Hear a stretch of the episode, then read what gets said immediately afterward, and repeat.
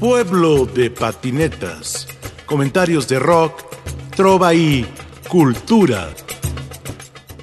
Soy Carmen Leñero. Esta es una canción que se llama Canto Triste. Son unos versos de Nezahualcóyotl musicalizados por Arturo Mesa.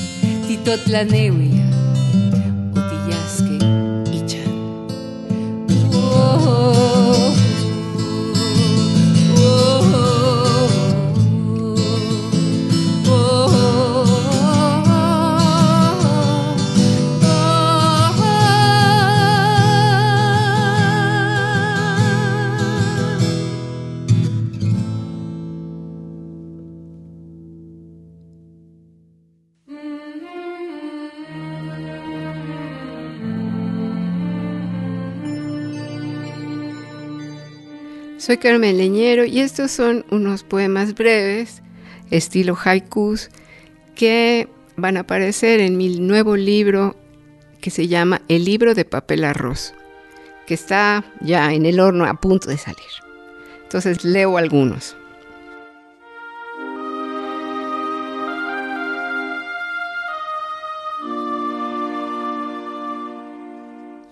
Entre los riscos una nube lasciva se reclina.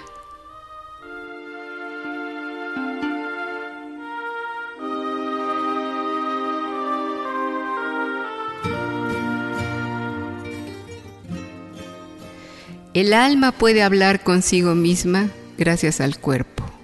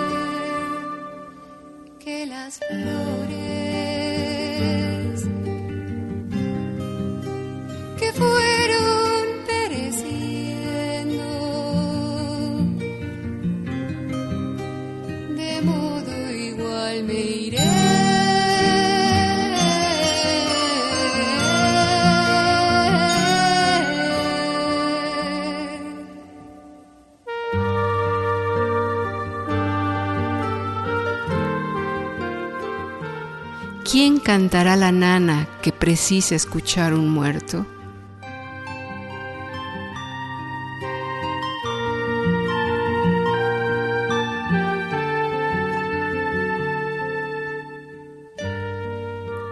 Antiguas sustancias puras añoran el cruel contacto.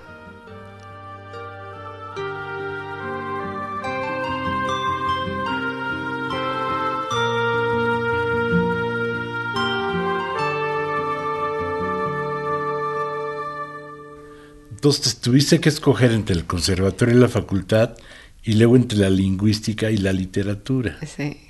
Y realmente cuando yo pensé en meterme a la universidad, pensé en, estudiar filosofía, pero dije, no, me voy a volver muy racional y voy a darle demasiada importancia a mis pensamientos y eso no, no va a ser sano para, para escribir y cantar. Pero aquí hay una situación. Entras a la universidad y ya estás cantando. Ah, yo estaba cantando desde niña. Pero con tu guitarra y con tus amigos. Sí, Cuéntame. Y con mi acordeón. Ah, de veras que tocas el acordeón? Sí, eso lo tocaba desde la primaria. Tocaba el acordeón y la guitarra. ¿Y qué tocabas en el acordeón? ¿De qué te pues, acuerdas? Villancicos o cuestiones así de rondalla o, o canciones, no sé qué nos ¿Nunca estuviste en una rondalla, en una estudiantina? propiamente no. Ah, qué bueno. Era nada más el grupito ahí que formaba la escuela y, y estudiaba yo acordeón, sí lo estudié un rato. Y guitarra nunca estudié, nunca, bueno, unos meses con alguien que me iba a enseñar guitarra técnica como Dios manda, sí. pero pues ya no. Aprendí con tres cuerdas y, y como Dios me dio a entender y por eso toco como toco. Pero tienes una situación extraña en tu vida que es trabajar con compositores, pero tú también compones. Eres tímida para enseñar tus canciones, de pronto las te escondes en, de interpretar otros compositores. Por ejemplo, ¿te acuerdas el disco que hizo Arturo Mesa como en 84? Que tú cantaste. Ajá. Cuéntame. Pues eh, él me, él me invitó porque estaba en su época azul, así, como Picasso, ¿no? Este, y entonces estaba en, en, esa cosa más espirituosa, menos rock and rollera, y me invitó a cantar y fue muy lindo, fue padrísimo. Me encanta Arturo. Sí, pues cómo no. Me encanta su música y él. Sí, o sea, la, su persona. Entonces, bueno, pues Bueno, es muy inteligente y muy guapo además. Bueno, no sé, a mí no me parece guapo, bueno, perdón Arturo, pero sí, ¿no? Es un galán. hombre muy, con un- una personalidad muy fuerte. Sí, y sí, un alma muy peculiar. Sí, eso me gustaba. Luego estuvimos tocando juntos sus canciones esas, esas más Sí, sí. Caballos azules y quién sabe. Sí. Y también, ¿no? Y- pero no iba con él porque en los, en los conciertos de él en aquel tiempo era de, de que te aventaban vasos y piedras.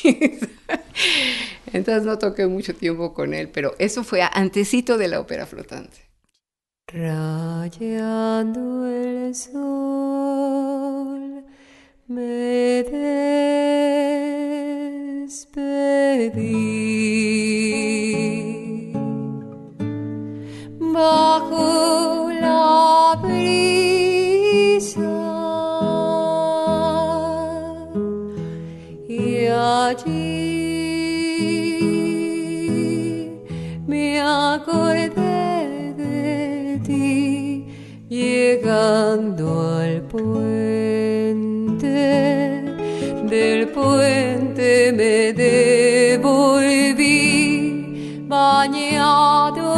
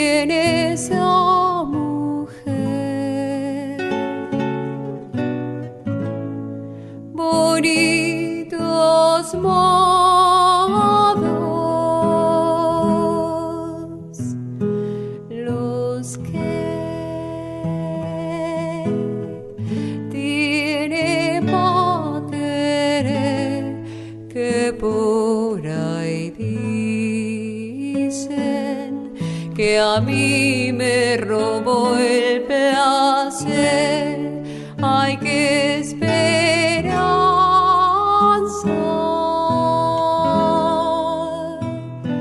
que la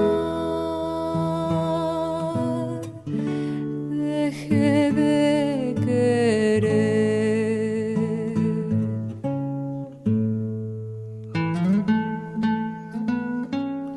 Vivo guarecida en mi persona como una luz negra.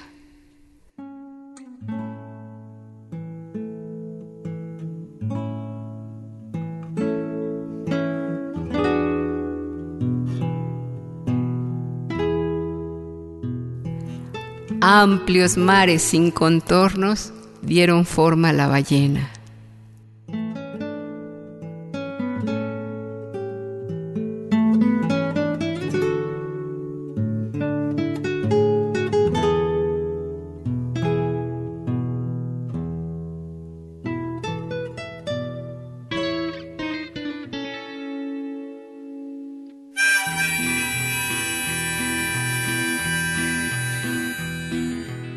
Se acabe el año, ya es tiempo de bajar. Tú vienes de Chicago, yo vengo de Nueva Orleans. La troca tiene placas del State of Iowa. Caramba, cuántos bultos, cosas para regalar. Nos vamos de paseo. Me dicen que es terqueza allá en Arroyo Seco. Nos espera la tristeza. Da muina y da temor de irse uno a su tierra.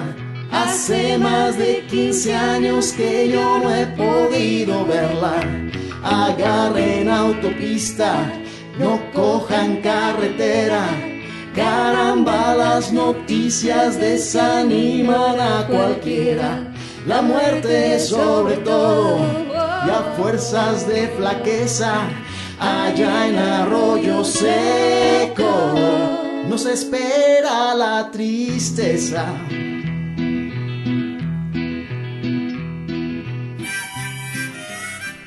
¿Dónde conoces a Jaime? Jaime Moreno Villarreal. Fíjate que lo conozco porque él era editor en el Fondo de Cultura Económica. Trabaja como editor. Y yo mandé mi primer libro. ¿Cómo se llama tu primer libro? Birli Birloque. Imagínate qué comercial. Pero Birli Birloque quiere decir el arte de aparecer y desaparecer. Que te encanta. Ajá. Sí. Entonces, él tuvo que, que ver el libro, este, hacer la corrección editorial, no sé qué. Y entonces le preguntó a Fabio Morábito, porque Fabio Morábito ya trabajaba en el instituto, yo trabajaba en el Instituto de Filológicas, Sí. trabajamos juntos, y antes Fabio Morábito tocaba, pero lo dejó. Y, y Jaime dijo, oye, preséntame a la autora del libro este. Entonces ya nos conocimos. Le dije, pues no quieres tocar. y así empezó. Un día nos vimos, que es que por el libro, ¿no? Pero en realidad yo tenía proyectos musicales. Le dije tres proyectos. A veces nos reímos de que le propuse así como una vida de proyectos musicales. Entonces, eh, mi hermano y yo, que habíamos estado tocando con Arturo, de repente nos quedamos solos y mis canciones, yo había hecho muchas canciones de joven, muchas, pero ya no me gustaban. Entonces, eh, invitamos a Jaime, cántanos tus canciones. Y cuando las estaba cantando mi hermano y yo, "Ujú, están re buenas. Entonces, un poco fue así. Así que nos conocimos por la literatura y por la música, por las dos cosas. Y eso fue bonito porque es alguien con quien comparto, digamos, eh, la dicotomía, si le puedes llamar, o la, la ambigüedad, ¿no? De amar mucho la literatura y la música.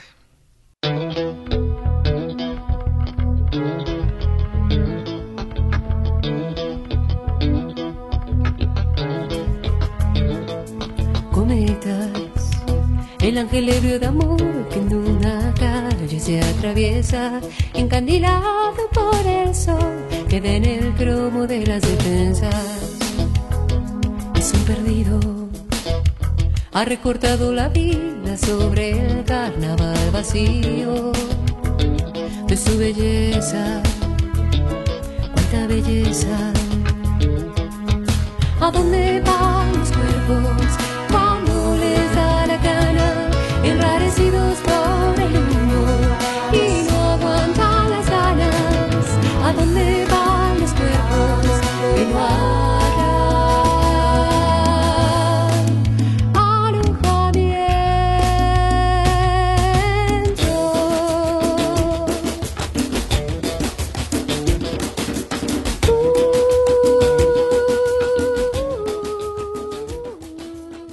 Todo este proceso en tu vida artística de combinar la literatura con las canciones.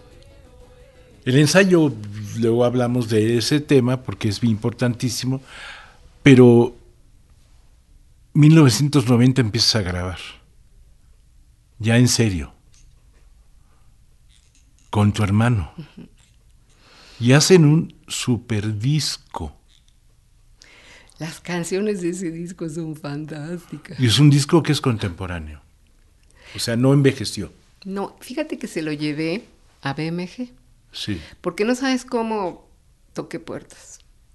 Pues yo te encontré varias veces. Sí. Y una de esas fue BMG, que estaba no sé quién. Ni me acuerdo el nombre, qué bueno. Entonces me dijo, no, esta música va a gustar en 10 años. Así me dijo. Eso me dijo hace, pues, en 1991. Entonces, finalmente yo he producido todos mis discos, porque ya me cansé del tour del oprobio. Ah, no, claro. Por supuesto. Y, y sí, fíjate que sí es un disco de colección. Yo tengo todavía porque sigo produciendo mis discos. Pero sí a mí me gustó mucho porque eran las mejores canciones de Barburia, las mejores canciones de Jaime. Y Luis, mi hermano, con un talento para componer, hacer arreglos. Entonces, bueno, pues se juntaron ahí Este, y bueno, Fabio y Jaime me permitieron cantar sus canciones. Y bueno, sucedió, fue muy, muy bonito. Pero sí, lo difícil fue darle, El materializarlo, porque en aquel varo. tiempo no era de que grababas así en tu teléfono celular. ¿Dónde grabaste? Grabé con Luis Gil. Este, así en cinta, ¿no? Analógica. Sí, no, no, no, perfecto. Soy Carmen Leñero. Esta canción se llama El Pendiente. La letra y la música son de Jaime Moreno Villarreal. Tenga pendiente, madre.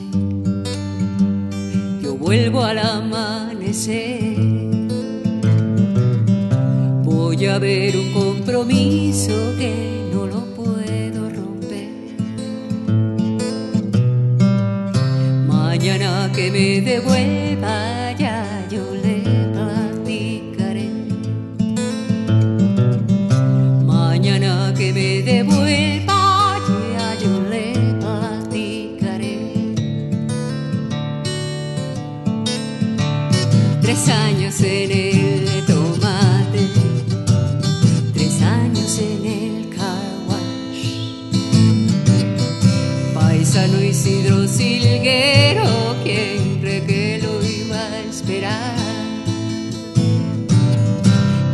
lágrimas de una joven se apaciguan con la edad. Las lágrimas de una joven se apaciguan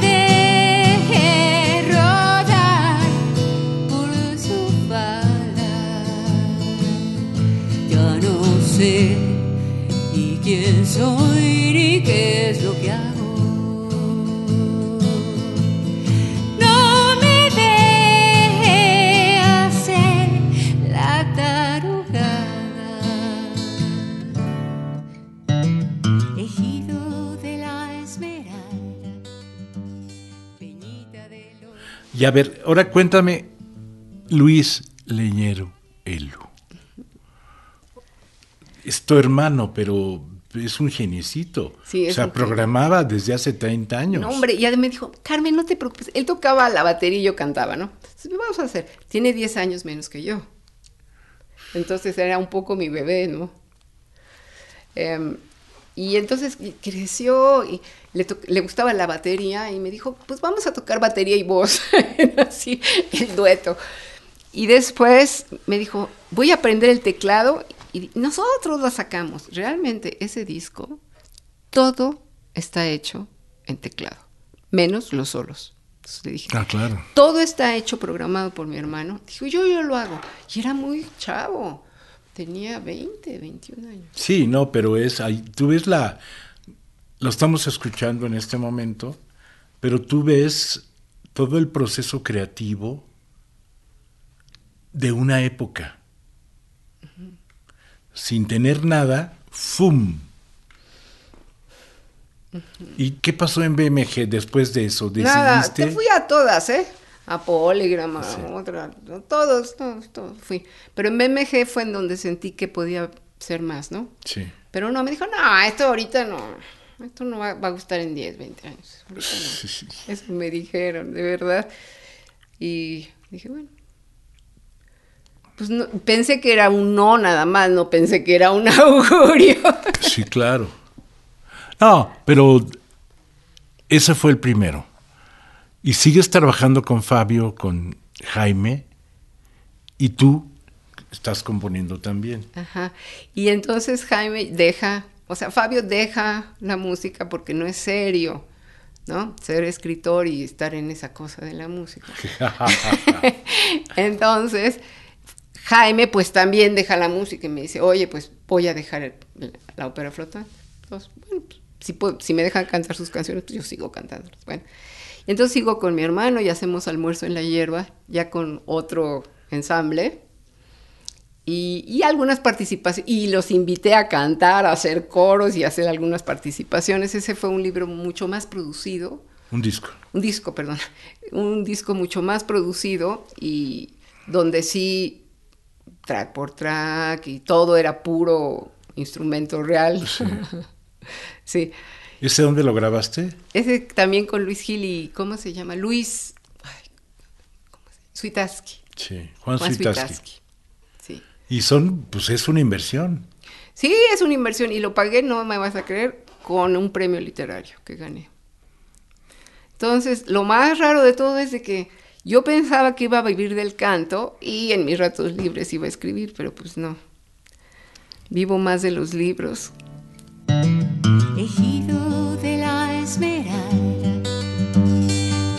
De. No hay nadie que lo recuerde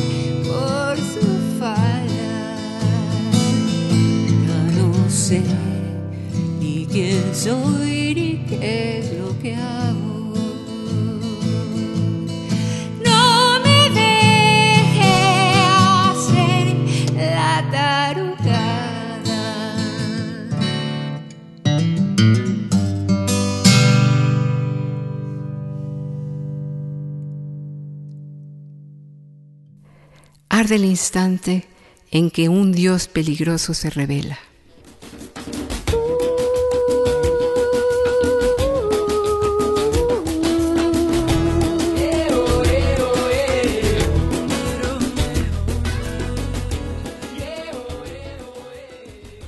El perfil de una garza lame con lujuria un rayo de luna.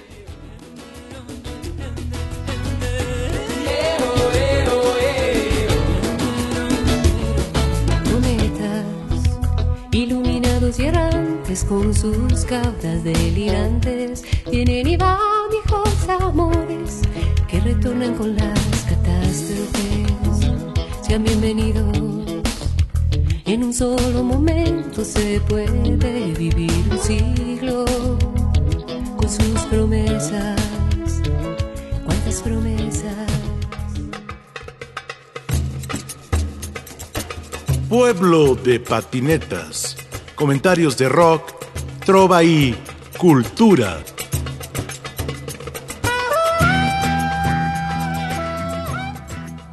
En la producción, Ricardo Montejano, Analía Herrera Gobea, Sayuri Sánchez, Lupita Morales, Juan José Escobar Arroyo.